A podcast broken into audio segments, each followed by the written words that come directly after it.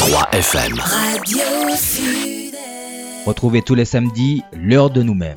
L'heure de nous-mêmes, l'émission qui traite de toute l'actualité politique de la Martinique. L'heure de nous-mêmes, c'est tous les samedis sur Radio Sud-Est.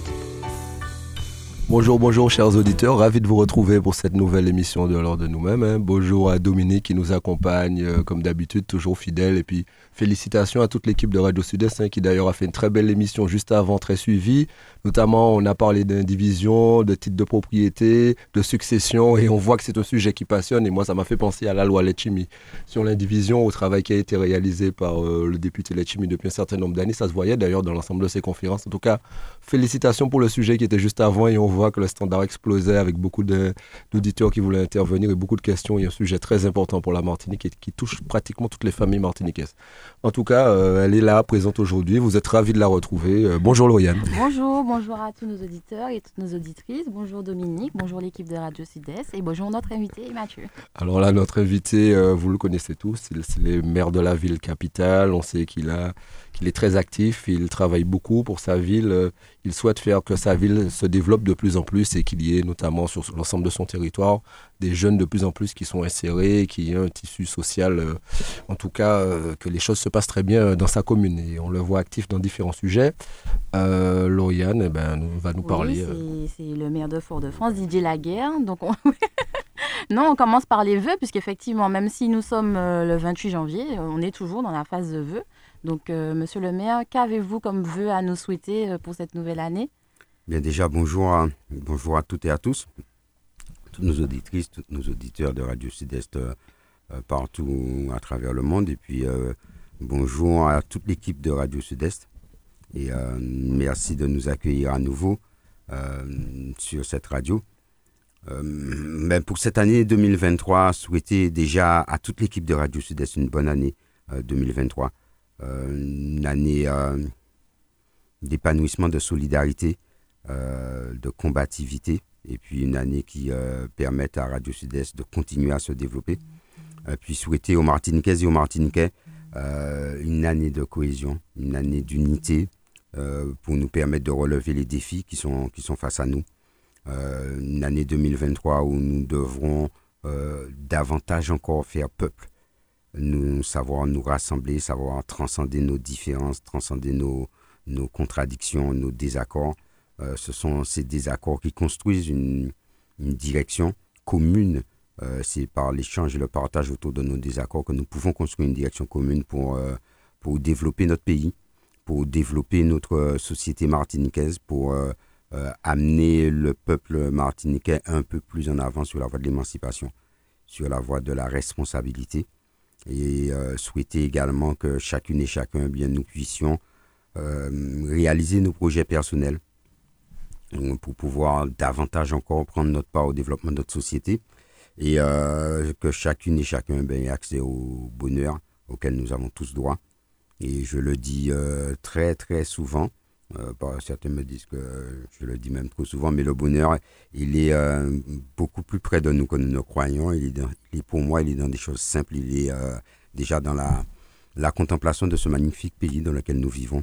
Et euh, nous avons l'impérieux devoir de, de le préserver, de le valoriser et de le transmettre à nos enfants et aux générations qui viennent. Et euh, moi, je suis convaincu que le bonheur, c'est euh, une somme de petites choses quotidiennes que nous négligeons souvent euh, et que nous allons le chercher dans des, dans des choses beaucoup plus complexes. Et finalement, nous, nous restons dans la superficialité et finalement, euh, nous avons du mal à, à y accéder. Donc, je souhaite que, que les Martiniquaises et les Martiniquais, quel que soit l'endroit où ils se trouvent, euh, puissent accéder au, au bonheur et à la joie de vivre. Euh, parce que la vie, c'est une belle chose qui ne nous appartient pas. Monsieur le maire, euh, j'en profite, je fais une transition un petit peu euh, difficile et compliquée parce que vous avez parlé de bonheur, mais notamment vous avez parlé aussi de transmission. Je veux parler euh, du non-lieu euh, qui scandalise, le non-lieu dans l'affaire du chlordécone. Quand on parle de transmission, transmission C'est un déni de justice. Ce, ce non-lieu, c'est un, un déni de justice. Alors peut-être pas euh, les juristes et, vont me répondre que non, non, c'est pas un déni de justice parce qu'on a appliqué le droit et tout, mais c'est un déni de justice vis-à-vis du peuple martiniquais. Nos terres, nos eaux euh, sont polluées pour des centaines d'années et nous ne pouvons pas euh, accepter qu'on nous dise que toute action en, responsabilité est éteinte par rapport à, par rapport à un délai.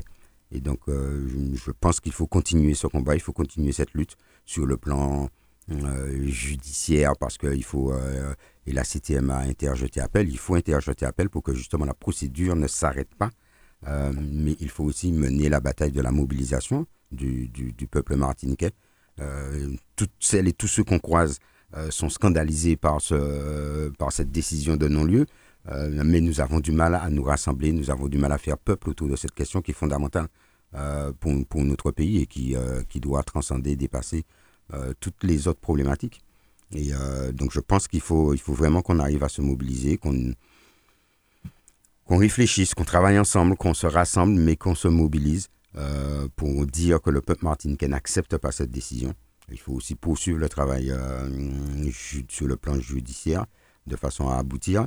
Euh, j'ai reçu le président du Sénat hier matin euh, et le premier sujet que j'ai abordé avec lui, c'est cette question du, non-lieu et de la nécessité ben, qu'on fasse évoluer les textes. Ça a été fait pour, pour l'inceste. on, a, on a fait évoluer les textes de façon à ce que la prescription ne soit pas un élément qui interdit, qui arrête l'action, euh, parce que ben, l'inceste vous, vous touche vous pénalise, vous, euh, vous atteint toute votre vie. Euh, et dans le cas de la, pollution chlordécone, c'est la même chose. On en a pour des générations.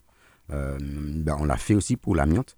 je rappelle que ben, à un moment donné, à une époque, il n'était pas possible d'avoir de, des actions judiciaires vis-à-vis des problématiques d'amiante et de, de maladies causées par l'amiante. Et puis on a fait évoluer les textes. Euh, pour adapter, parce que la justice, c'est ça, hein, c'est adapter le, droit à la réalité euh, de la société et de l'état de la société, et en l'occurrence, euh, ben, adapter la règle à cette problématique et à cette situation que, que nous vivons. Donc moi, je pense qu'il faut poursuivre ce travail-là, et je, je l'ai dit au président du Sénat, qu'il a, a très bien entendu, et qui m'a d'ailleurs rappelé qu'il avait participé au travail législatif sur l'évolution des textes par rapport à la problématique amiante. Et donc, euh, je, mènerai ce travail-là au niveau du, Sénat pour que euh, des initiatives soient prises et qu'on euh, on puisse évoluer dans ce sens-là. Et puis, je, je, continuerai de soutenir les militants, les partis politiques, les syndicats, les, les, associations qui se mobilisent et qui luttent dans le cadre de cette pollution à l'amiante. Donc voilà. Et au chlordécone. Bah, la euh, l'amiante au chlordécone. parce qu'on a parlé juste avant, de, on a fait la, vous avez fait la Je le lien avec, avec l'amiante, parce que je pense qu'il faudra qu'on s'appuie beaucoup sur ce qui a été fait et obtenu, euh, et obtenu dans le cadre de l'amiante, oui. Euh, vous êtes aussi conseiller territorial de la collectivité territoriale de Martinique. la collectivité a fait appel de cette décision. Absolument, et je soutiens son appel. je suis, je, suis d'accord, je pense qu'il faut faire appel. Je pense qu'il faut surtout ne pas laisser se, se refermer la, la, la porte euh, judiciaire. Euh, donc je soutiens le travail qui est fait par euh, Serge Etchimi et l'ensemble de la collectivité de nos avocats sur ce sujet-là. Et quand on parle de, de, problématiques de chlordécone, de lutte de militants. On a aujourd'hui des militants qui se sont rassemblés sur la place légitime défense devant le, centre culturel Camille Garcia pour, pour continuer de, de, de, mobiliser et de dire non à, cette, à, ce non-lieu et à ce déni de justice. Et je les ai, euh, à leur demande d'ailleurs, je les ai rencontrés hier matin euh, pour leur dire que je partageais ce combat et euh, leur dire aussi que je ne veux pas qu'on utilise la force pour les expulser d'un domaine municipal. Hein. Je rappelle qu'ils sont sur un domaine municipal. et nous, nous avons longuement échangé sur, sur la question et je soutiens le combat qui est, qui est mené à partir du moment où on reste dans des formes d'action qui sont respectueuses des, des autres. Hein. Et c'est le cas aujourd'hui dans, dans l'action qui menée sur euh, l'espace, euh, sur la place légitime défense. Et donc on a, on a discuté des modalités d'action et de, des modalités aussi de leur présence euh, sur l'espace de façon à ce que les choses se passent au mieux, mais de façon aussi à ce qu'on arrive à, à, mobiliser et à, à, faire bouger le peuple martiniquais qui est conscient de la, de la réalité. Je n'ai jusqu'à aujourd'hui croisé personne qui m'ait dit tant pis, hein, ben, il y, a, non-lieu, a non-lieu, tant pis, euh, c'est pas grave, on continue, la vie continue. Non. Euh, chaque fois que vous, abordez le sujet, on vous dit c'est un scandale, c'est pas normal, il faut qu'on qu'on réagisse, il faut qu'on fasse quelque chose. Eh ben, il faut aussi qu'on fasse quelque chose collectivement et qu'on puisse montrer que, que le peuple martiniquais n'accepte pas cette décision. En tout cas, le Parti progressiste martiniquais a toujours été présent lors de l'ensemble des manifestations qui ont eu lieu. Et euh, vous êtes présent aussi, vous avez été présent lors d'une manifestation qui a eu lieu qui n'y a pas longtemps et une nouvelle qui Oui, je lieu. suis, je suis présent lors de, de toutes ces manifestations. Le, le- le PPM est partie prenante de l'organisation de, de ces manifestations euh, qui, de mon point de vue, ne, ne rassemblent pas suffisamment de monde. Euh, donc il faut aussi qu'on diversifie les formes de, de mobilisation pour pouvoir euh, exprimer et faire, faire, faire, prendre, faire entendre la voix euh, et la demande du peuple martiniquais de réparation dans, euh, dans, dans ce cadre-là. Et donc, c'est- nous, nous- en fait, nous sommes à notre place. Toutes les organisations, y compris les organisations syndicales, on, on travaille avec des associations, avec des Mhm. partis politiques, avec des organisations syndicales, dans le cadre de, ce, de l'organisation de ces différentes formes de mobilisation. Et je pense qu'il faut qu'on il faut qu'on continue dans ce sens-là. Et je pense qu'il faut que les élus s'impliquent aussi euh, davantage. C'est vrai que bon, on n'en voit pas beaucoup euh, euh, de- lors de ces manifestations. Euh, mais, mais il faut pas, il faut surtout pas lâcher ce combat-là. parce que c'est un combat, c'est un combat fondamental pour, pour l'avenir de notre pays. Et puis c'est aussi un- une question de dignité du, du peuple martiniquais auquel on ne peut pas impunément faire tout et n'importe quoi. En tout cas, il y a une autre manifestation, il y a eu beaucoup de monde dans les rues foyalaises, il y en aura encore beaucoup mardi 31. Oui, effectivement, la, la nouvelle réforme des retraites hein, pour euh, les syndicats, enfin les neuf centrales syndicales, pardon, euh, appellent à la grève justement pour dénoncer ces mesures gouvernementales. Quelle est la position du maire de Fort-de-France, mais qui est aussi professeur hein, euh, vis-à-vis de cette réforme Ben, des retraites? on, on veut faire une réforme des retraites pour euh, équilibrer euh, financièrement euh, un système dont on nous dit qu'il sera déséquilibré euh, plus tard. 2030, euh, Et, et- et la solution qui est adoptée, c'est de faire travailler davantage les gens, euh, de les faire travailler plus longtemps. On sait tous, et en tant que maire, je suis toujours meurtri par des salariés de la ville qui partent à la retraite et qui, quelques temps après, quelques années après, parfois quelques mois après, décèdent. Euh, nous savons tous que mm, à partir d'un certain âge, les conditions de vie sont, difficiles.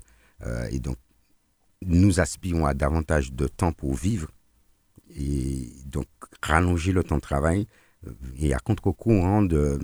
Alors, j'entends toutes les problématiques économiques, mais c'est à contre-courant des aspirations humaines. Euh, et donc, euh, c'est encore une fois euh, placer le, profit euh, avant la vie humaine, avant les aspirations euh, des, des- du peuple, du peuple français, du peuple martiniquais.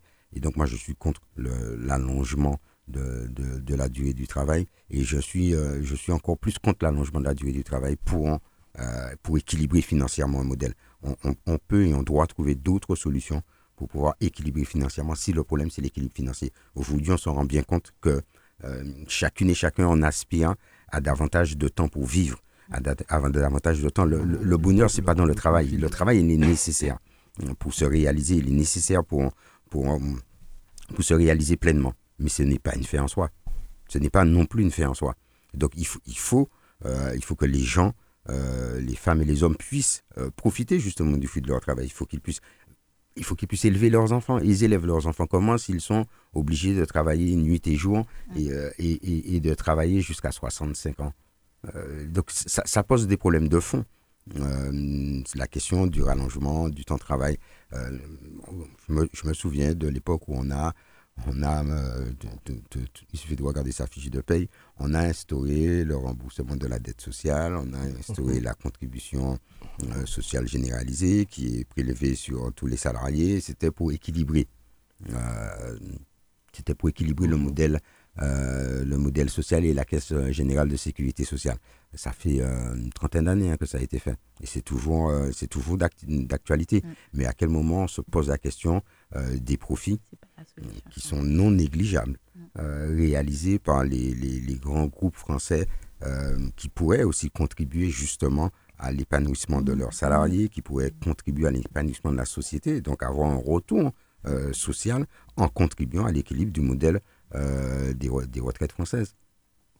Oui. Et en plus se pose une autre, une autre question, c'est que vous demandez aux gens de travailler plus longtemps, travailler jusqu'à 64, 65, euh, et puis dans le même temps, à partir d'un certain âge, 55 ans, vous considérez qu'ils vous coûtent trop cher, vous considérez qu'ils sont moins productifs, qu'ils sont moins imaginatifs, qu'il faut faire la place aux jeunes. Et à partir de là, vous vous en séparez en tant que salarié. Et donc, vous vous retrouvez avec un nombre de, de- de personnes euh, proches de l'âge de la retraite euh, qui se retrouvent au chômage. Euh, et j'en reçois un certain nombre euh, en mérite Fort-de-France qui, qui me demandent de, de les embaucher pour leur permettre d'avoir le nombre de trimestres suffisant pour avoir une retraite à taux plein. Donc, d'un côté, on, on pousse euh, de côté, à partir d'un certain âge, on vous pousse hors du, du monde du travail, et de l'autre, on vous dit qu'il faut travailler plus longtemps pour avoir une retraite à taux plein. Et donc, le, le résultat, c'est que vous aurez de plus en plus de retraités pauvres. Et on en a déjà un nombre euh, De plus en plus extraordinaire en. Martinique. Donc, au final, ça conduira à une, une paupérisation de notre, de notre société. Et je ne pense pas que ça aille dans le sens de l'épanouissement euh, que je souhaitais pour euh, les Martiniquaises et les Le Martiniquais. Donc, moi, je suis, euh, je suis opposé à, à, ce, ce- à cette réforme, à ce modèle de réforme de retraite euh, visant à équilibrer les comptes euh, euh, de retraite. Je pense qu'il faut trouver d'autres solutions. Quand on sait, d'autant plus que, notamment en Martinique, mais dans l'ensemble des DOM et la Martinique, c'est environ, on travaille deux ans de plus pour pouvoir obtenir son, nom- euh, son nombre d'annuités par rapport à l'Hexagone. par rapport à l'examen, on travaille deux ans de plus et puis on a des retraites qui sont, qui sont très faibles et euh, dans la fonction publique, elles sont encore le décalage entre le revenu et la retraite est encore plus élevé puisque euh, un certain nombre de primes ne sont pas prises en compte dans le, Mhm. euh, dans le calcul de la retraite, ce qui n'est pas le cas dans tous les territoires d'outre-mer, je le dis comme ça en passant. Quand on parle de système inégalitaire entre les territoires, ce n'est pas le cas dans tous les territoires d'outre-mer et dans tous les départements d'outre-mer. Euh, donc là aussi, il y, a un, il y a un sujet dans la réforme de la retraite. Euh, mais au final, euh, pour moi, c'est une réforme qui va conduire à, à appauvrir davantage les retraités et à oppresser davantage encore les travailleurs. Donc je pense que ce n'est pas, c'est absolument pas une bonne, retraite- une bonne réforme. Euh, quand on parle de spécificité, notamment en Martinique, mais dans l'ensemble des territoires euh, dits d'outre-mer, les collectivités euh, sont confrontées à des défis immenses, tels que par exemple la vie chère, le chômage, la précarité, la pauvreté, les perspectives démographiques très sombres pour la Martinique et la Guadeloupe. On en parle de plus, ou, plus souvent. La gestion des flux migratoires, par exemple, en Guyane et à Mayotte, hein, on aurait pu prendre cet exemple. Que faut-il faire au bout de six mois de congrès vers quoi euh, doit-on aller? Faut-il dissocier la question institutionnelle de celle du développement économique? Notre modèle de développement économique semble dans l'impasse Faut- et il est important à mes yeux, en tout cas à nos yeux, aux yeux de certains, de beaucoup d'élus, de le renouveler. Ben, c'est clair que notre modèle, enfin, si, si le modèle économique euh, actuel avait permis euh, le développement de la Martinique et, et ça, se- ça se verrait, ça se saurait. Euh, donc il est clair que le modèle économique comme le modèle institutionnel qui sont corrélés, ce sont des modèles qui sont à bout de souffle. Euh, il est clair aussi que les problématiques auxquelles nous sommes confrontés, euh, de vie chère, problématiques de- d'emploi, problématiques de logement, problématiques d'insalubrité, euh, problématiques démographiques, ces problématiques sont spécifiques. Elles ne sont pas les mêmes en fonction des territoires d'outre-mer. Elles ne sont pas les mêmes que sur le territoire français. Donc, de mon point de vue, il est clair euh, qu'il y a une nécessité ben, d'avoir un modèle qui soit propre à chaque territoire, à chaque pays. Euh, et ce qu'il faut qu'on comprenne, c'est que c'est un, une perception de, de, de la réalité de l'organisation de la, de la République française et de son fonctionnement qui est partagée par les sept signataires de l'appel de Fort-de-France, mais qui est partagée aussi par, par des, des, des régions de France, qui est partagée par, par l'Occitanie, qui est partagée par la Bretagne, qui est partagée par le Pays Basque, qui est partagée par l'Alsace, qui est partagée par, par des grandes métropoles. Euh, je participe à, à la- à- à l'association des, des grandes villes et des grandes métropoles de France, France urbaine. Euh, et- et- et nous échangeons régulièrement sur l'inadaptation du modèle d'organisation de la République française euh, à la réalité du terrain. Et chez nous, c'est encore plus vrai. On a, une démographie qui, euh, qui est en décroissance forte et un vieillissement de la population qui est important. Euh, la Guyane a, elle, une démographie qui explose avec un, fort taux euh, de jeunes. Donc les besoins sont, énormes, que ce soit en Martinique, que ce soit en Guyane. C'est le cas à Mayotte, on a deux démographies différentes. Comment est-ce qu'on va régler le problème en appliquant les mêmes politiques familiales sur les deux territoires? Vous vous rendez bien compte que, ça, ne peut pas fonctionner. Euh, et donc, il, est, fondamental, de mon point de vue, d'adapter. Euh, et donc, d'avoir des modèles spécifiques, premièrement. Deuxièmement, il est fondamental d'avoir une relation différente à l'État, euh, d'une façon générale. J'en parlais hier encore, on me parlait de consommation de fonds. On, est dans un système où c'est l'État qui dessine et vous mettez en œuvre. Ça ne peut pas fonctionner. Ça- la réalité, c'est que ça ne fonctionne pas. Et donc, il faut fondamentalement revoir cette relation euh, à l'État, cette organisation. C'est ce que nous faisons. Euh, c'est le travail qui est entamé dans le cadre du, Congrès. Là, nous sommes sur le troisième groupe de travail euh, sur les préconisations et nous avons commencé à y travailler. Mais, mais, mais alors, souvent, j'entends les gens dire oui, mais il faut régler, d'abord, commencer, commencer par régler les problèmes quotidiens. Mais il faut, il faut se rendre compte que les problèmes quotidiens ne sont pas ils sont pas décorrélés, ils sont pas ils, sont pas hors sol. Ces problèmes quotidiens, on va, prendre les, les- on va prendre les problématiques de euh, de transport. Euh, le transport français, il est parfaitement bien organisé. Euh, quel, quel, quel est le montant des fonds publics investis par l'État dans l'organisation du transport sur le territoire français? Que- que- Quels sont les montants qui ont été investis pendant des décennies, pour ne pas dire des siècles, dans l'organisation, la mise en place d'infrastructures euh, de transport sur, sur la France. Et nous, on démarre de zéro euh, il y a quelques années et nous aspirons tous à un modèle parfaitement bien organisé. Mais nous devons le faire seuls. La réalité, c'est que nous devons le faire seuls, sur juste les moyens financiers du peuple martiniquais, et pas sur les fonds d'État. Les- Il n'y a pas si longtemps que ça, l'État a mis 200 millions d'euros dans les caisses euh, de, de la RATP sur l'organisation du transport fait. euh, dans, la, dans la région parisienne pour équilibrer le modèle et pour permettre euh, d'y aller. Et vous, vous devez passer de zéro à tout seul. Donc, fondamentalement, les aspirations sont légitimes, mais fondamentalement, le, le modèle ne permet pas d'y répondre au rythme auquel nous le souhaitons nous-mêmes. Parce que le, le- système, c'est la même chose sur l'eau. C'est la même chose sur l'eau. On, a tendance à, à- penser que voilà, le système de, de- de distribution de l'eau, le système de production de l'eau potable, euh, a des siècles en Martinique. Je rappelle juste euh, que la fontaine Guédon a été le premier, le premier ouvrage permettant la distribution de l'eau sur Fort-de-France. C'est pas il y a 400 ans. Hein. C'est pas il y a 400 ans. Alors que quand vous comparez le système de, production, de distribution et d'assainissement sur le territoire français, mais il a des siècles. Donc, on, est, on, est, on est confronté à, des, problématiques de fond qui nécessitent aussi la révision de la relation entre nos pays et et l'État français et l'organisation de l'État français. Ce qui ne veut pas dire qu'il ne faut pas continuer à travailler à l'amélioration de l'existant. Mais vous atteindrez un certain nombre de limites, ne serait-ce que dans la capacité à faire. Parce que simplement, votre l'organisation, elle elle, n'est pas, satisfaisante. Et, on, peut, on peut en parler pour le transport, euh, ce qui ne vous empêche pas de travailler sur la- l'amélioration du, du réseau, l'amélioration, mais on peut, on peut en parler aussi sur le, sur le réseau routier. On peut en parler aussi sur la question des déchets. Et quand on, quand on nous parle de déchets de déchets, rappelez-vous simplement, il n'y a pas si longtemps que ça, il y a un maire qui a été tué dans le sud de la France parce qu'il luttait contre une décharge sauvage. Parce qu'on a tendance à penser que c'est une spécificité. Euh, en réalité, notre, no- notre système, notre modèle produit davantage, davantage, davantage encore de déchets. Et vous êtes sur un territoire insulaire où les possibilités d'évacuation et de traitement de ces déchets sont, un, limitées physiquement, et deux, euh, limitées aussi par les, les- les coûts euh, exorbitants qui sont générés. Et donc, là encore, euh, il faut travailler sur, sur l'existant. Je suis le premier, en tant que maire de Fort-de-France, à, à,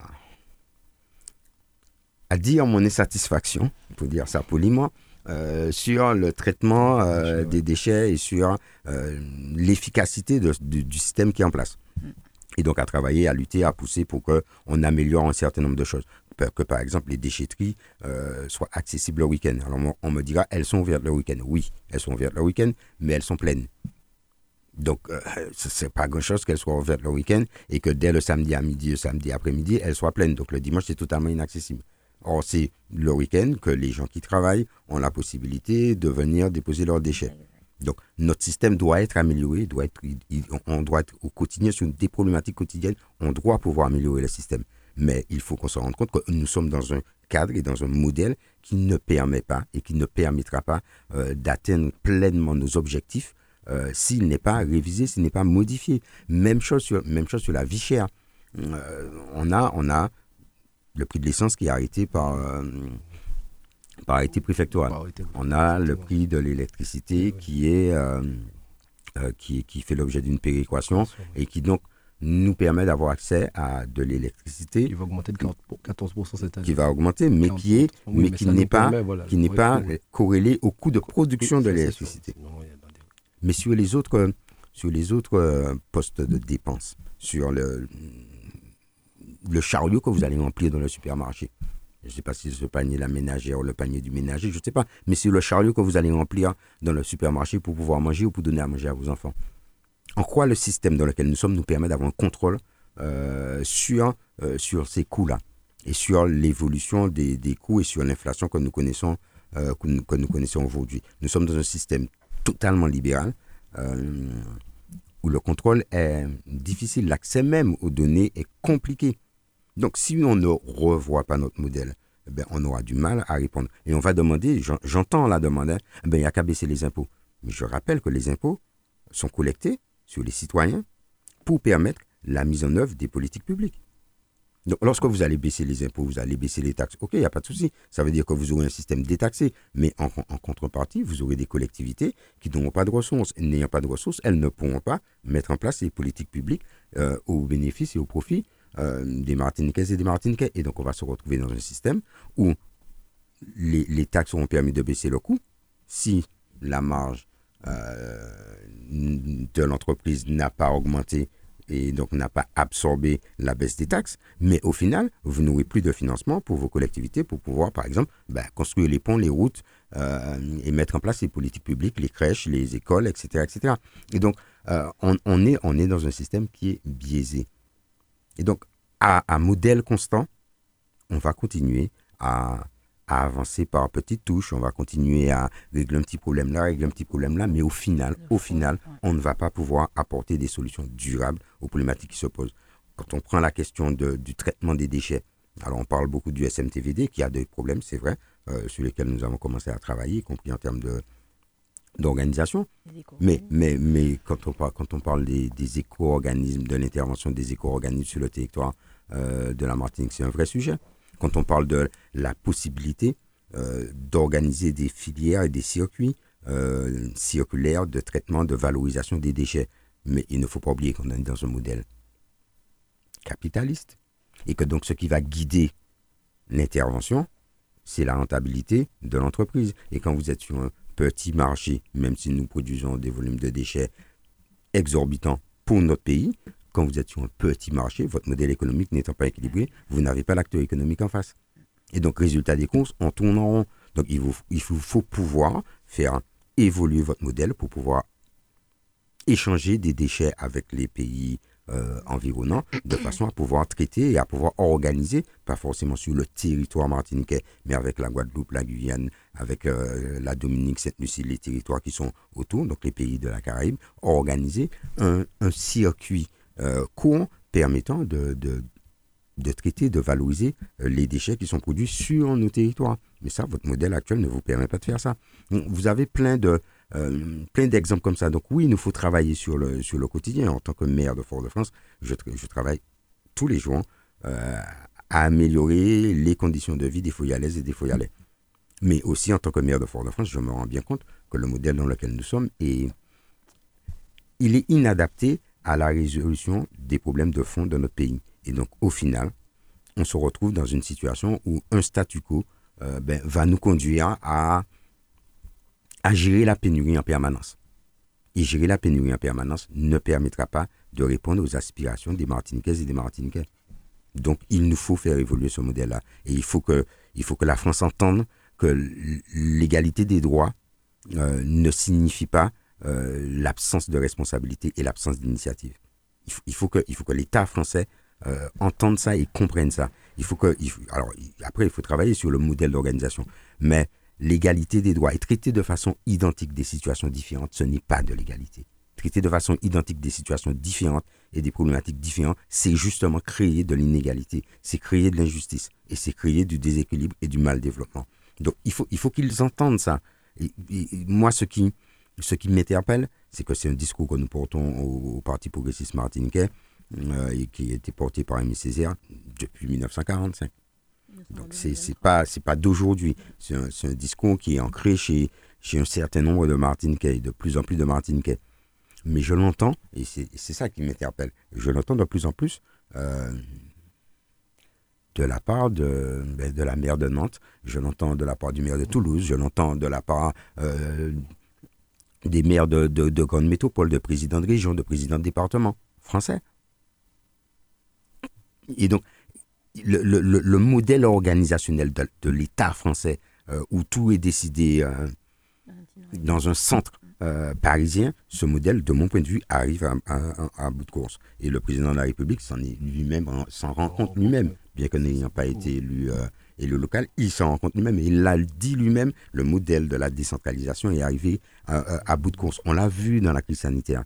On, l'a vu que les, les collectivités locales étaient beaucoup plus agiles que l'État euh, et que l'État central pour apporter des réponses euh, au quotidien. Et d'ailleurs, à un moment donné, euh, l'État s'est appuyé sur les collectivités locales pour le faire. et donc, il faut absolument que nous arrivions à faire évoluer ce modèle, à faire évoluer cette relation entre la France et la Martinique pour que nous puissions disposer de davantage de responsabilités et de davantage de, de, pouvoir. Parce qu'avoir des compétences sans avoir de pouvoir, vous ne faites que gérer des choix, des orientations et des options qui ont été prises ailleurs. Et donc, la réponse n'est pas forcément adaptée à la réalité de votre pays. Et ce qui génère un certain nombre de, dysfonctionnements, ce qui génère un, certain nombre de problèmes. Et à l'arrivée, ben, ça coince de partout et ça génère des crises, des crises sociales euh, qui sont de plus en plus nombreuses, dont les fréquences sont de plus en plus courtes, euh, ce qui démontre bien que ça ne marche pas. et je ne veux pas je ne veux pas qu'on me dise que ouais, ce sont les élus locaux qui ne savent pas faire. Ils ne savent pas faire en Martinique, ils ne savent pas faire en Guadeloupe, ils ne savent pas faire en Guyane, ils ne savent pas faire à Mayotte, ils ne savent pas faire à La Réunion, ils ne savent faire nulle part. Le seul endroit où ils savent faire, c'est à Paris. Il faut arrêter. Il faut, il faut arrêter. Et, ils ne savent pas faire en Seine-Saint-Denis, ils ne savent pas faire dans. À un moment donné, il faut se rendre compte que le problème n'est pas un problème de, de, de, de. On a des élus locaux euh, qui sont de plus en plus compétents, on a des élus locaux qui sont de plus en plus performant, mais on a un système d'organisation français qui est de moins en moins adapté à la réalité de la société. Et donc, il faut faire évoluer ce modèle-là. Que la France fasse évoluer son modèle euh, pour ses régions, c'est son affaire. Moi, ce que je veux, c'est que le modèle d'organisation euh, de la Martinique évolue. Ce que je veux, c'est que la relation entre la France et la Martinique évolue.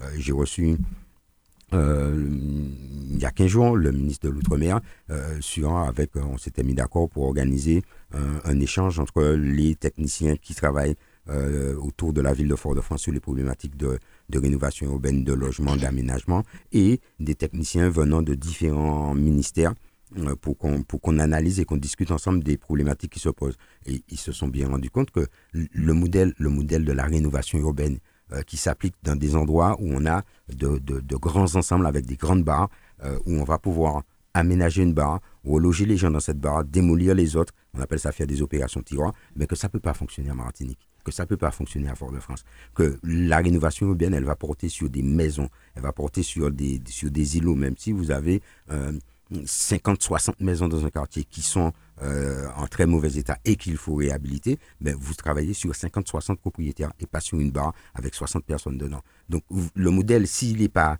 euh, adapté, ben, on va ramer, on va ramer, on va ramer, on va ramer. C'est ce qui, c'est ce qui se passe.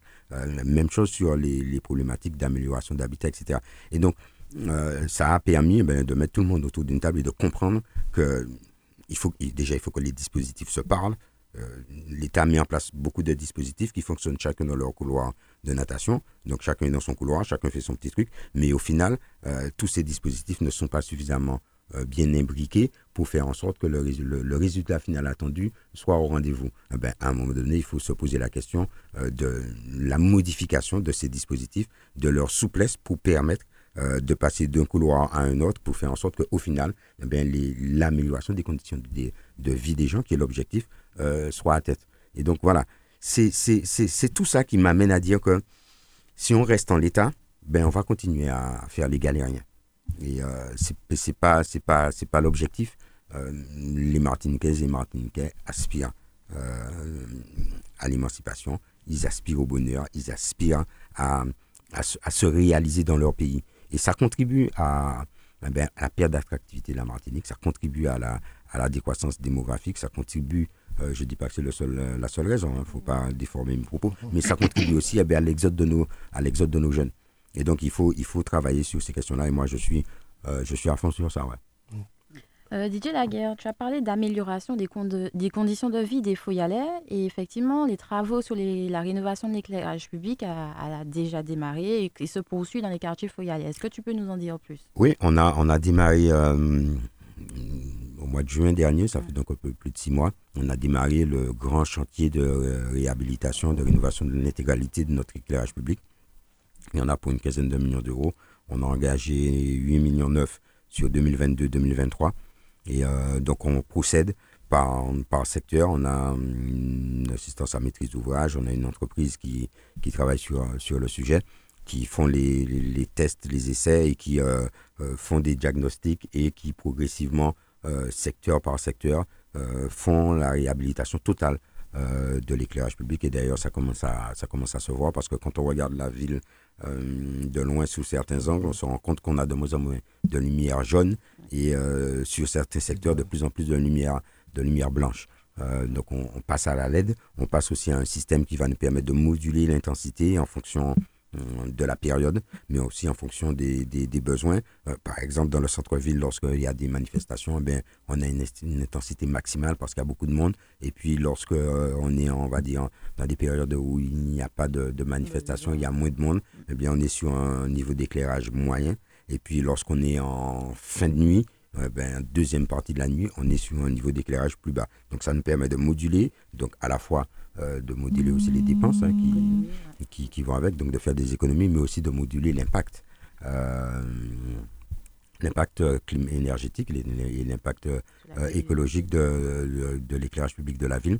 Et on, a, on expérimente aussi, et ça fonctionne assez bien, donc je pense qu'on va, on va, on va poursuivre. Et puis je- moi, je souhaite qu'on développe l'utilisation de, de mâts avec euh, des, des mâts indépendants, autonomes, avec euh, de l'éclairage, euh, de, une alimentation photovoltaïque. On a installé ça sur le parcours de santé d'Ilon j'ai d'ailleurs demandé au, au service de, de poursuivre la- le déploiement de ces mâts euh, pour que tout le parcours euh, à terme soit éclairé avec des, des mâts photovoltaïques dont, dont la- la- l'éclairage se déclenche à la, à la présence de, de quelqu'un. Donc voilà, on- on- ça nous permet à la fois ben, euh, d'améliorer nos, nos dépenses, ça nous permet de, de réduire notre impact écologique, ça nous permet aussi, et c'est le plus important, euh, d'améliorer les conditions de vie, de, les conditions de sécurité euh, de, des populations, hein, des foyalaises, des foyalais dans les quartiers. Et donc pour moi, c'est un projet important parce qu'on est arrivé à un, un système qui est en bout de vie, hein, qui, est- qui- qui est mort. Et, et donc on a un taux de panne qui est, qui est très élevé, qui n'est pas acceptable. Et donc on a des équipes euh, qui sont sur-sollicitées euh, pour pouvoir essayer de, de- donner une réponse à, à, tout le monde. Et donc c'est vraiment là, on est, on, est arrivé au stade où il faut, il faut passer à, un système différent. Donc on a, on a lancé les opérations, ça va se poursuivre sur l'année 2023. Et puis euh, en 2023, on va lancer la deuxième tranche et donc lancer plan de financement et euh, mobilisation de fonds européens, de, de subventions EDF aussi pour pouvoir euh, financer les, les 7 millions restants euh, pour euh, la reprise totale de l'éclairage public. Parce que c'est quand même 12 000 points lumineux. hein, c'est 12 bien 000 points, 12 000 points lumineux sur la, les voies, mais c'est 18 000 points lumineux en tout, parce qu'il faut rajouter déjà des espaces qui sont euh, pas forcément municipaux, bien qu'étant publics, euh, qui, sont, qui sont éclairés également. Euh, il faut rajouter aussi tous les, tous les équipements sportifs Mm. euh, et les écoles euh, qui sont aussi concernées. Et donc, on, on- on- on- on va présenter, alors, on va présenter en conseil municipal. C'est compliqué parce que je vais prendre deux casquettes. On va présenter en conseil municipal une convention entre la ville et la collectivité territoriale de Martinique.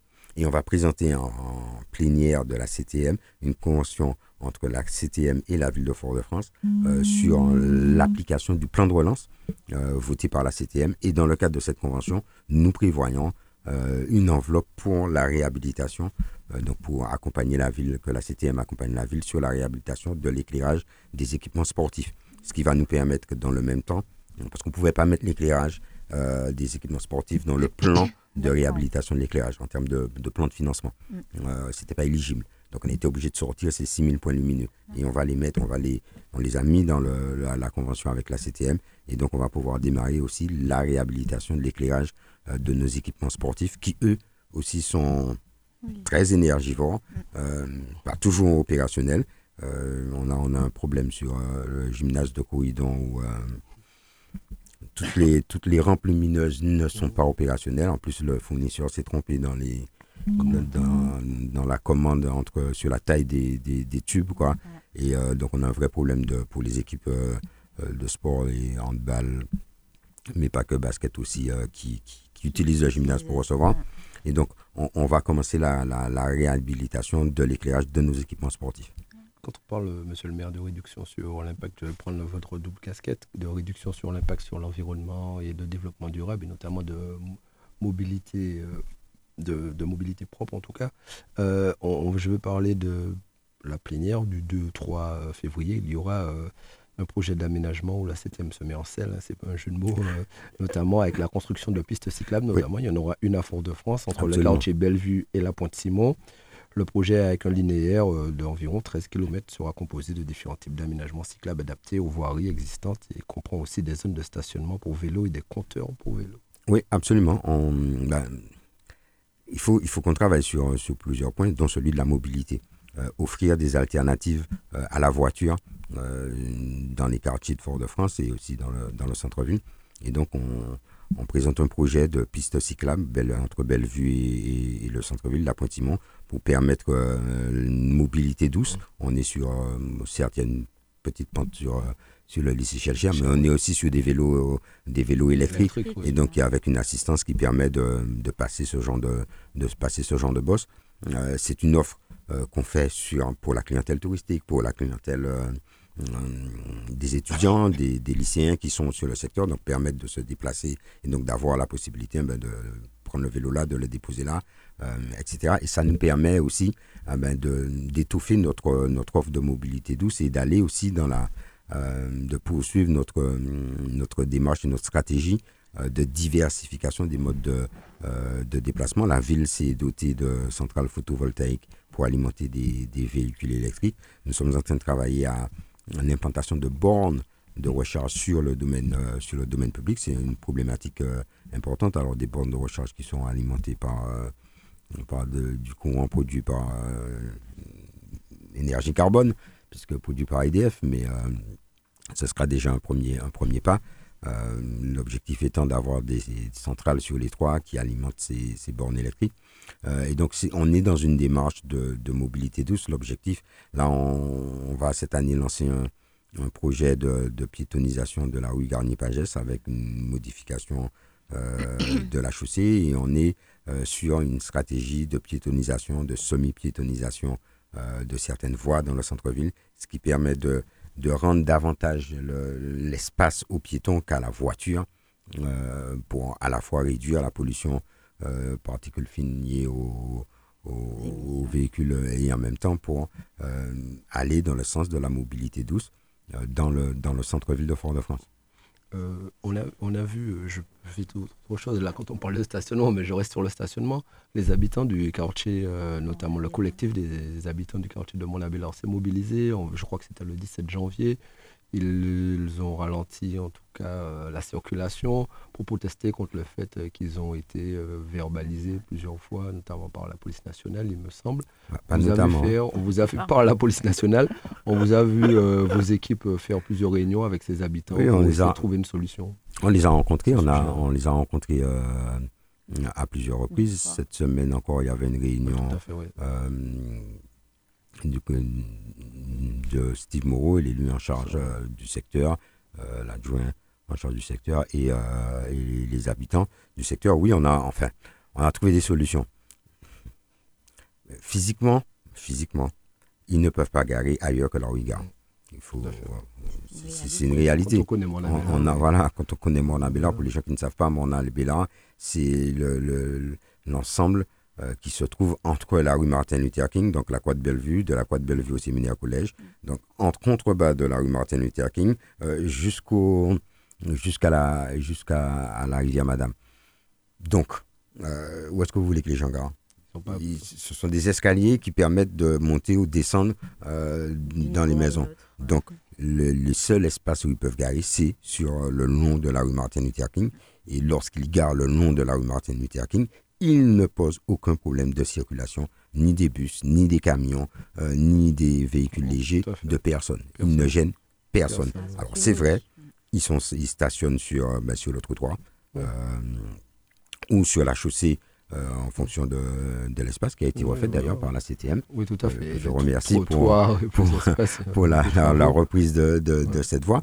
Et donc, moi, j'ai fait une attestation en direction de la police nationale euh, ils ont demandé qu'elle soit nominative, donc elle est nominative euh, pour dire que ces habitants, ces personnes n'ont aucun autre espace où ils peuvent garer. Euh, donc à partir de là, il n'y a pas lieu de les verbaliser. Il y avait une demande de, faire un arrêté permettant, autorisant le stationnement le long de la voie. Le problème, c'est que le gabarit de la voie ne permet pas du stationnement de part et d'autre. Euh, on est obligé d'utiliser le, le trottoir. Donc un tel arrêté aurait conduit à ce que euh, ben, ceux qui sont du bon côté ne seraient pas verbalisés Oui, et tous ceux qui sont du mauvais côté, seraient verbalisés. Et donc là, on serait dans une situation euh, d'injustice et d'inéquité. Donc on, on est arrivé à la solution de, de cette attestation. On discutait aussi avec la, la police nationale qui verbalisait de façon à, à- à régler, traiter le problème. Ah. Et j'ai d'ailleurs pris, ben, pendant qu'on en parle, euh, parce qu'on avait un- on a un autre problème récurrent, Ouais. euh, cette fois-ci sur le centre-ville de, Voilà, Fort-de-France. mot. Euh, on ne veut pas faire de publicité, donc je sur- vais dire sur- sur entre la rue de la République et la rue Chelcher. Mais en fait, euh, l'îlot que nous appelons euh, l'îlot de la pâtisserie du boulevard, euh, qui comprend la pâtisserie du boulevard, un laboratoire, voilà. euh, qui comprend aussi une poissonnerie, donc un certain nombre de, de, de- de euh, commerçants, une auto-école. On a un certain nombre de commerçants là. C'est une voie qui est inaccessible au bus. Oui. Le bus ne peut pas circuler sur, euh, matériellement, ne peut pas circuler sur cette voie. On en a déjà longuement discuté avec les, euh, les, les- les chauffeurs. Euh, et donc, en fait, c'est une voie qui est utilisée, c'est une portion qui est utilisée pour, pour du stationnement, des pauses minutes, des puisque en fait, ce sont des gens qui vont, les gens vont s'a- s'a- s'arrêter, aller euh, euh, faire leur achat et repartir tout de suite. Et là aussi, on a un problème de, de- de verbalisation euh, récurrent. Et donc, j'ai pris un arrêté pour autoriser le stationnement sur cette portion-là. Euh, ce qui n'autorise pas le stationnement euh, de l'autre côté, sur le tourne à gauche. voilà. Euh, je le dis, hein, que les gens le sachent et le comprennent et qu'ils sont verbalisables et que je demande qu'ils soient verbalisés lorsqu'ils garent sur le, sur le tourne à gauche, ce qui n'autorise pas non plus le stationnement en double fil pour réduire la- les deux voies de circulation de boulevard à une seule voie, surtout sur cette portion-là où ça crée un, un goulot d'étranglement. Mais donc on a pris cet arrêté pour, pour régler cette situation qui, qui n'a que trop duré et qui pénalise en réalité euh, les, les acteurs économiques euh, de proximité qui sont installés là et euh, ben, par voie de conséquence les automobilistes qui, euh, qui fréquentent ces commerces. Donc euh, voilà, ça devrait pouvoir euh, permettre d'apporter une amélioration à la situation. En tout cas, pour revenir à Mornabella, je rappelle juste hein, qu'il y a quelques années, la ville avait réalisé un exploit en créant une voie de désenclavement à l'intérieur du quartier, ce qui a conduit à des décasements de certaines personnes. Mais quand Oui, c'était quand oui, même, euh, y a- y a- mais, c'était voilà, c'était voilà, il y a, il y a une, une voie qui a été alors il y a la rue du plateau femme Enfin, et il y a une voie qui a été créée à l'intérieur euh, qui rentre dans le quartier, ouais. euh, on va dire ça, mais qui à terme devra rejoindre Ouais, le boulevard Tully. Et euh, donc il, il a fallu faire des décasements, euh, des décasements pour ça. Ça. Mais, mais voilà, c'est un quartier, c'est comme, euh, c'est comme quand vous allez à Trénel. Voilà. Comment vous pouvez dire aux gens de Trénel de ne pas garer sur le la chaussée?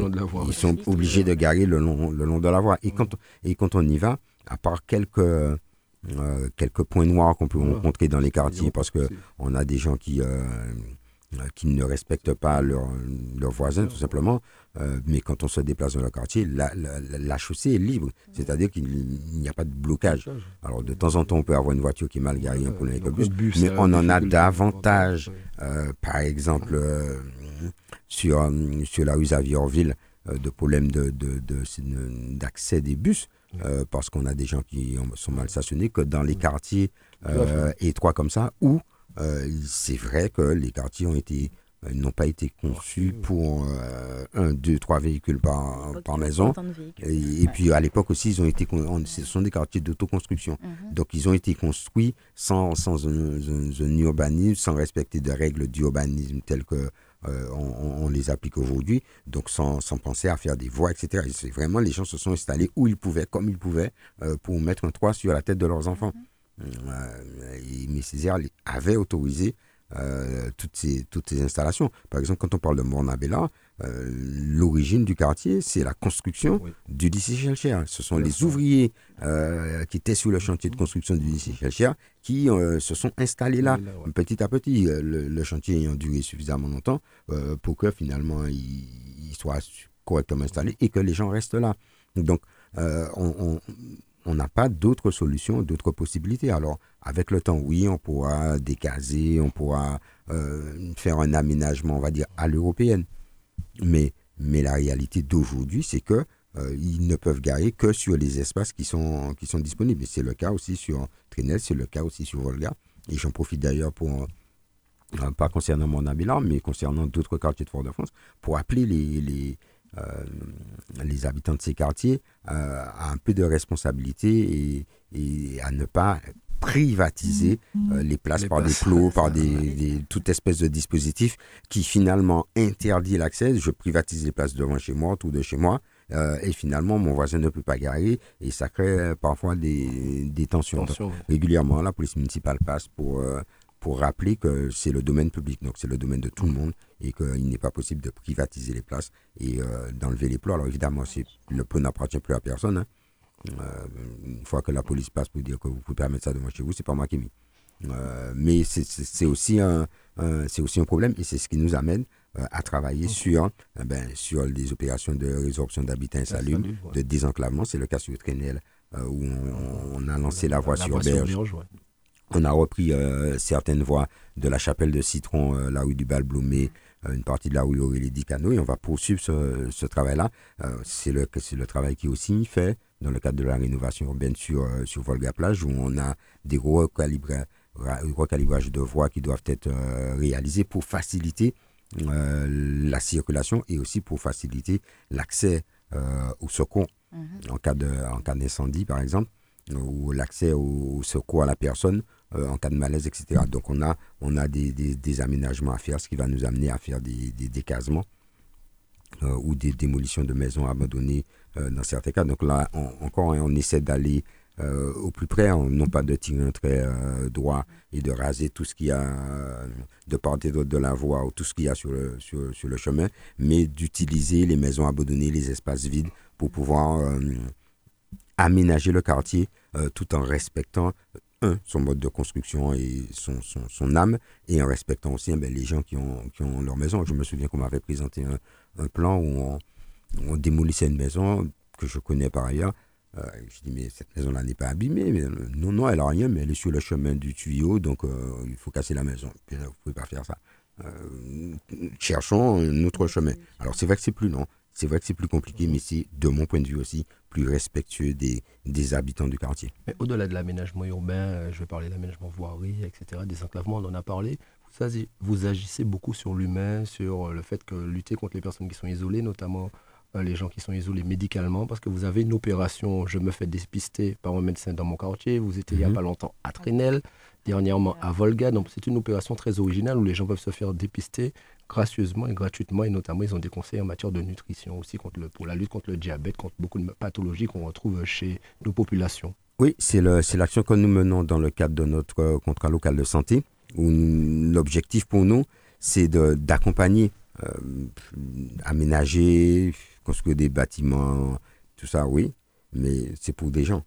Et donc, euh, notre rôle, c'est aussi et d'abord euh, d'accompagner les femmes et les hommes qui vivent sur le territoire de la ville. Et en l'occurrence, on, est confronté en Martinique et à Fort-de-France aussi à des problématiques de santé publique, euh, de, maladies chroniques et euh, de problèmes de, enfin, de problématiques de dépistage, de problématiques de, sensibilisation, d'information. Et donc, notre stratégie, c'est de euh, d'aller au plus près des gens. Oui, il faut des centres. On a un centre, un espace foyalet de santé. On a un, centre de vaccination pour toutes les pour tous les vaccins qui sont qui sont nécessaires. Mais euh, en restant dans son bureau, dans son espace et en demandant aux gens de venir, euh, on se rend compte qu'on n'est pas très efficace. Donc, enfin, en tout cas, on, pourrait être plus efficace. Et donc, nous avons pris le, euh, le parti d'aller au plus près de la population. Nous le faisons aussi avec le, avec le CCS sur les problématiques euh, euh, budgétaires, sur les problématiques d'alimentation, etc. Euh, mais là, on a pris le pari sur le- le- les questions de santé, d'aller au plus près euh, des, populations dans les quartiers. Et donc, nous nous déplaçons de quartier en quartier pour amener l'information, pour amener le, dépistage et donc pour accompagner au plus près euh, celles et ceux qui sont dans les quartiers. Et nous le faisons aussi. euh, nous organisons des, des, opérations d'information en matière de santé avec du sport santé que nous réalisons dans les quartiers avec nos partenaires. hein. on ne fait pas ça tout seul. On le fait avec, dans le cadre d'un partenariat du contrat local de santé avec euh, des associations, avec l'ARS, avec euh, euh, des, des- des associations d'infirmiers, etc. Et donc l'objectif, c'est euh, en permanence d'amener l'information, d'amener le, le, dépistage, de permettre aux gens de chez eux finalement d'avoir accès à un meilleur suivi et donc d'être en meilleure santé, même si on a encore beaucoup, beaucoup, beaucoup de travail à faire en termes d'offres de soins sur, le- sur le territoire de la Martinique. Donc bon, euh, on, on agit en amont, mais il faut aussi agir sur, euh, sur l'offre. Parce qu'une fois que je me suis fait dépister, euh, s'il me faut euh, deux ans pour avoir un rendez-vous, bon, ça risque d'être problématique. Donc il faut aussi agir. J'essaie de, de, de peser à ce niveau-là sur l'offre de soins sur le territoire de la Martinique. Et là encore, le modèle a à revoir. Voilà, tout Le modèle est à revoir. Quand vous avez un hôpital qui. euh, euh, quand vous avez tous les hôpitaux d'outre-mer qui sont déficitaires, il faut se poser la question. Il faut, il faut, à un moment donné, il faut arrêter de. de, de- quand, quand vous avez tous les hôpitaux outre-mer qui sont déficitaires, ça veut dire qu'il y a un problème structurel. Et pas simplement. euh, ils ne savent pas gérer. Bon, faut, faut- moi, je, je- je ne peux plus entendre ce discours-là. Ils ne savent pas gérer. Maintenant, je serais tenté de dire l'ensemble des hôpitaux, même en France, ils sont Bah, tous ils aussi sont les nous, on a commencé bien avant. On voilà. a commencé, on a Et- commencé et bien avant. beaucoup plus Et, pour cause. différentes causes. On parle de la, ta- la tarification. la On parle de la tarification à l'acte, on, on parle aussi de, de- du sous-financement bon, voilà, euh, le de, stockage, de- etc., de- de- tout de- ça. de la structure de l'hôpital euh, par rapport à la réalité de son lieu d'implantation. C'est comme le sous-financement des collectivités outre-mer par rapport à leur lieu d'implantation. Quand on me parle de- de leur- d'inflation euh, euh, par rapport à la guerre en Ukraine je- sur le territoire français, je suis d'accord. Je suis tout à fait d'accord, je comprends.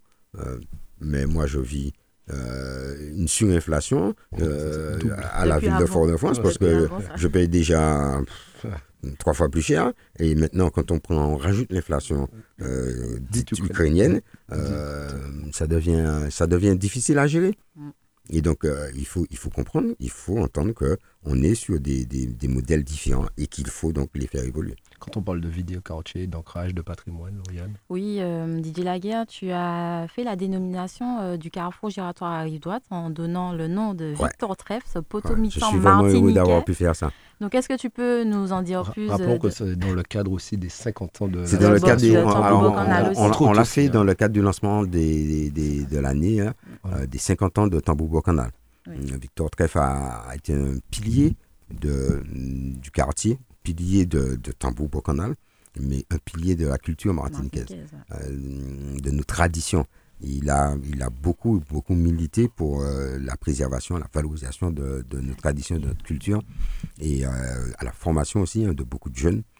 Et donc, je, ça, fait, ça fait un moment, ça fait déjà quelque temps que, que nous nous sommes dit avec euh, Tom Canal, mais avec toutes les, les associations et toutes les personnes qui mhm. évoluent dans l'espace euh, de l'ex-école Marcel Placide, que nous nous sommes dit il faut qu'on fasse quelque chose pour, euh, pour Victor Treff, qui a euh, quelques soucis de, de- de santé.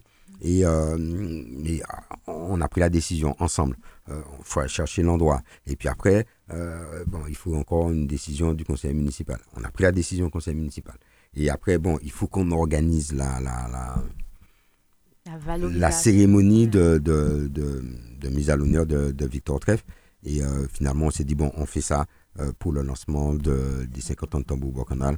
Et donc, on, on l'a fait vendredi dernier dénommé le rond-point qui est à côté de l'école, euh, l'ex-école Marcel Placide, euh, juste à l'entrée du pont Francisco. Mm. Pont Francisco, musique martiniquaise, euh, rond-point Victor Treff. voilà, on est dans une, dans une cohérence. Mm-hmm. et donc, je suis vraiment heureux qu'on ait pu le faire. Je, je, tiens vraiment à ce que, un, on honore nos, nos, nos personnalités, nos, nos acteurs majeurs martiniquais, qu'ils soient culturels, qu'ils soient sportifs, euh, mais de leur vivant, c'est mieux. Mm.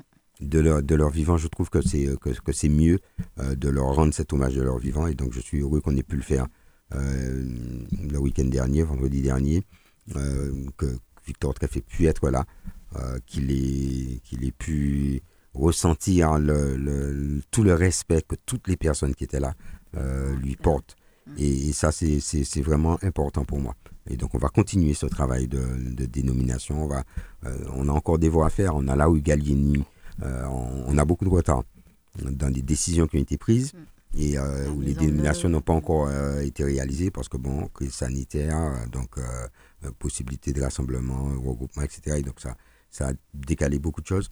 Et donc là, on a, on a, on a des, des, des voies à faire. On a là où Gallieni qui a déjà été est dénommé, hein, mm. euh, René Akéen.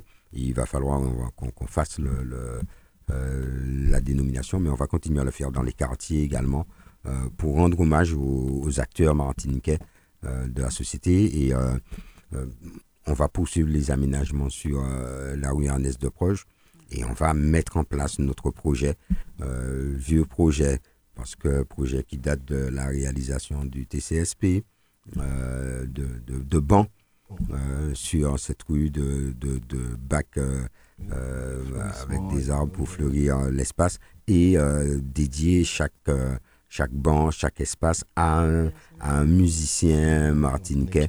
des grands hommes. voilà, et voilà, de grands musiciens martiniquais qui, qui, qui sont là, toujours pour certains, qui nous ont quittés pour d'autres, mais marqués physiquement dans l'espace public et euh, en, particulier dans un espace public fréquenté, mais mhm. aussi euh, très touristique, euh, marqué ben, cette présence et ces symboles de notre, de notre histoire martiniquaise, une histoire musicale, une histoire culturelle. Monsieur le maire, nous arrivons au terme de cette émission, mais j'aurais aimé avoir d'abord, oui, l'heure passe malheureusement très vite, mais avant un petit mot notamment sur, on est déjà en plein dedans, notamment à Fort-de-France, mais aussi dans beaucoup de communes, je veux parler du carnaval. le carnaval le thème, ce sont les quatre éléments. On voit un peu pourquoi, développement durable, les quatre éléments. On voit un peu la thématique, en tout cas, qui est mise en avant.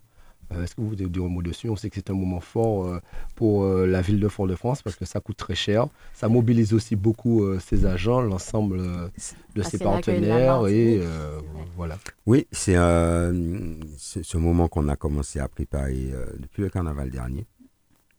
Et je veux rendre hommage à Yvon Lamorandière qui, euh, ça va être son dernier carnaval. Euh, oui, c'est le dernier carnaval qu'ils vont va, va organiser, euh, va coordonner. Ben oui. Ah Et donc, je veux rendre ah, vraiment un hommage à, appuyé à Yvon qui, qui défend l'identité de notre carnaval. notre carnaval, c'est le carnaval martiniquais. C'est un mélange de, de chants, de danse, de à pied, de chants. C'est un carnaval, c'est un, carnaval où le, le spectateur à tout moment peut décider de participer. Euh, la ville organise même des séances de maquillage pour les touristes. Euh, et on a des bateaux de touristes qui viennent pour euh, le, dimanche gras notamment. Et donc c'est vraiment, là encore, hein, c'est un élément central de notre culture que tout le monde ne comprend pas toujours. nos visiteurs notamment ne comprennent pas toujours.